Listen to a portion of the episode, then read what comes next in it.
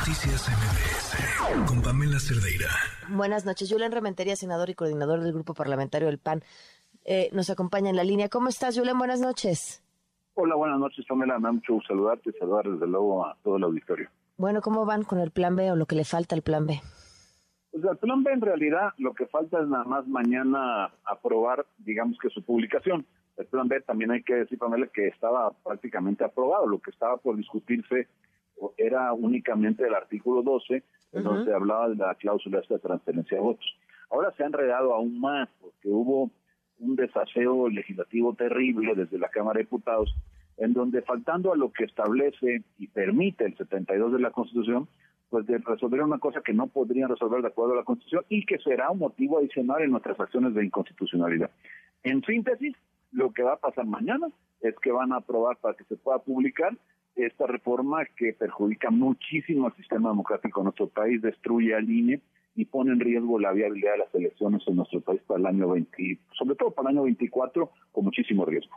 Pero urge ya que salga esto para que entonces puedan irse con las acciones de inconstitucionalidad, ¿no? Sin duda, sin duda. Lo que necesitamos es que ya esto salga para poder presentarlas, interponerlas. Hoy, como seguramente ya habrás dado cuenta al auditorio, pues eh, se logró frenar la aplicación o suspender los efectos de las dos leyes de este plan B que ya estaban publicadas y que ahora, bueno, pues este, se están por publicar las otras cuatro para completar las seis que incluyen al plan B.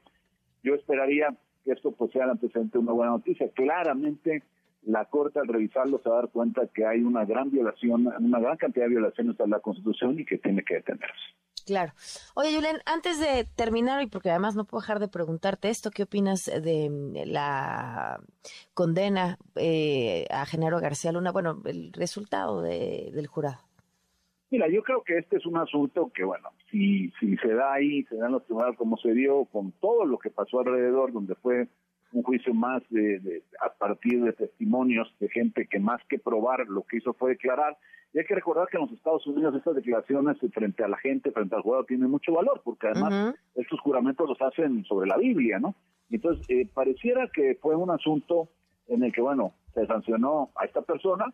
Yo no tengo nada contra que se sancionen los culpables, por supuesto que sí, pero me parece que exagera, se ha exagerado el efecto medio como si a partir de ahí pues todos los gobiernos anteriores tuvieran que ver con esta persona y eso pues no es así. A los que son culpables que paguen, pero bueno, esto no no puede llevarse como lo está pretendiendo hacer Morena, el presidente, sus aliados, a tratar de pues con esa misma vara medir a todos los que en el pasado como si hubieran participado, como si hubieran tenido que ver en cualquier actividad delincuencial. ¿no? ¿No tendría que salir a decir algo sobre esto el expresidente Calderón?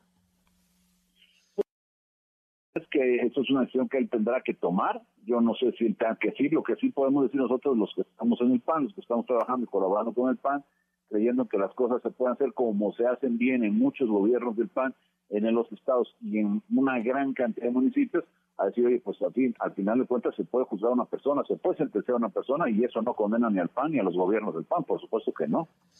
Bueno, pues te agradezco muchísimo, Julen, que nos hayas tomado la llamada y estamos al pendiente de lo que sucede esta semana.